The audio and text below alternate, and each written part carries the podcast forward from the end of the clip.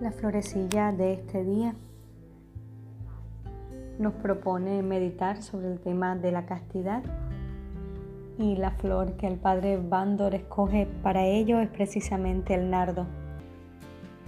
El término nardo tuvo un largo recorrido etimológico antes de llegar a nuestra lengua. Se describe que viene del hebreo, luego pasa al griego como nardos y finalmente llega hasta nuestro latín como nardus. El nardo es una flor de la familia de las liliáceas con tallo sencillo y derecho, hojas radicales, lineares y prolongadas, las del tallo a modo de escamas y flores blancas, muy olorosas especialmente de noche dispuestas en espigas. Aunque mucha literatura se describe su origen en el Himalaya, entre los 3.300 y 5.100 metros de altura, hoy ya la vemos con facilidad en muchos jardines de nuestros países intertropicales. Desde la antigüedad fue muy utilizada por las culturas hindúes en temas de perfumería, de medicina, por lo que muy pronto entró al mundo del comercio. Por su origen tan lejano siempre fue algo muy costoso. En muchos pasajes bíblicos se escucha hablar del perfume de nardo puro, aquel de 300 denarios que fue derramado por una mujer sobre la cabeza de Jesús, del cual nos habla Marcos, o el que derramó María a los pies del Maestro y que luego secó con su cabello, descrito en el Evangelio de Juan. Antiguamente se consideraba una buena inversión guardar un ungüento costoso como la fragancia de esta flor. Este líquido aromático de color rojizo se conservaba en recipientes sellados de alabastro, una piedra parecida al mármol, suave y por lo general blanquecina, y la libra de este aceite perfumado que María vertió sobre los pies sobre Jesús estaba valorada en 300 denarios, el equivalente aproximado al salario de un año al ser tan caro era muchas veces adulterado o falsificado, de ahí que sea tan importante que tanto Marcos como Juan describan el perfume que se usó como un nardo genuino. A la luz de esta flor, el padre Bandor nos deja la virtud de la castidad. Es un hecho que nuestro mundo está cambiando velozmente.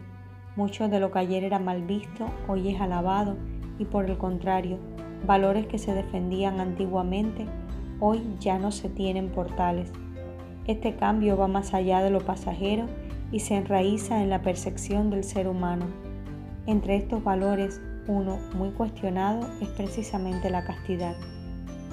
En unos tiempos en los que todo lo referente a la sexualidad es tan promovido y hasta distorsionado, incluso en edades aún muy tempranas, presentar esta virtud como opción de vida a muchos les parece una locura. Sin embargo, desde mi experiencia y a mi pobre parecer, la castidad consagrada sigue siendo precisamente hoy esa buena noticia, ese evangelio vivo que muchos necesitan percibir.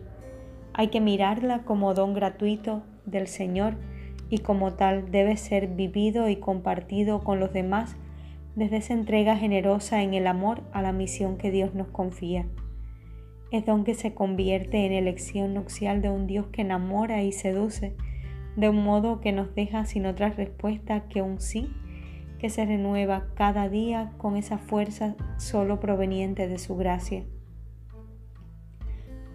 Como San Juan Pablo II dijo alguna vez, la práctica gozosa de la castidad es testimonio de la fuerza del amor de Dios en la fragilidad de la condición humana la persona que la vive manifiesta que lo que muchos creen imposible se hace posible y verdaderamente liberador con la gracia de Cristo. Sí, en Jesús es posible amar a Dios con todo el corazón, poniéndolo por encima de cualquier otro amor, y amar así, con libertad, con un amor que se hace fecundo a todas las criaturas. Pero no solo los consagrados están llamados a vivir esta virtud, es para todos. Su esencia está en el dominio propio para mantenernos alejados de todas aquellas situaciones de pecado que atentan contra la pureza del alma y del cuerpo, vivida con sencillez y solo por amor a Dios. Como esta pequeña flor, María nos enseña que la castidad es una virtud que perfuma todo a su alrededor, devuelve la vida, sana heridas, genera la vida. Que como ella, nuestra vida sea amor fecundo y perfume para los demás. Para hoy, aunque parezca difícil, nuestro propósito podría ser ofrecer al Señor todo nuestro ser, entregarle por amor nuestro corazón, dejarle todo lo que somos a Él. Y desde esta ofrenda de vivir en castidad solo por un día, que se transforme en don generoso de todas nuestras fuerzas y nuestros dones al servicio de quienes Dios nos confía.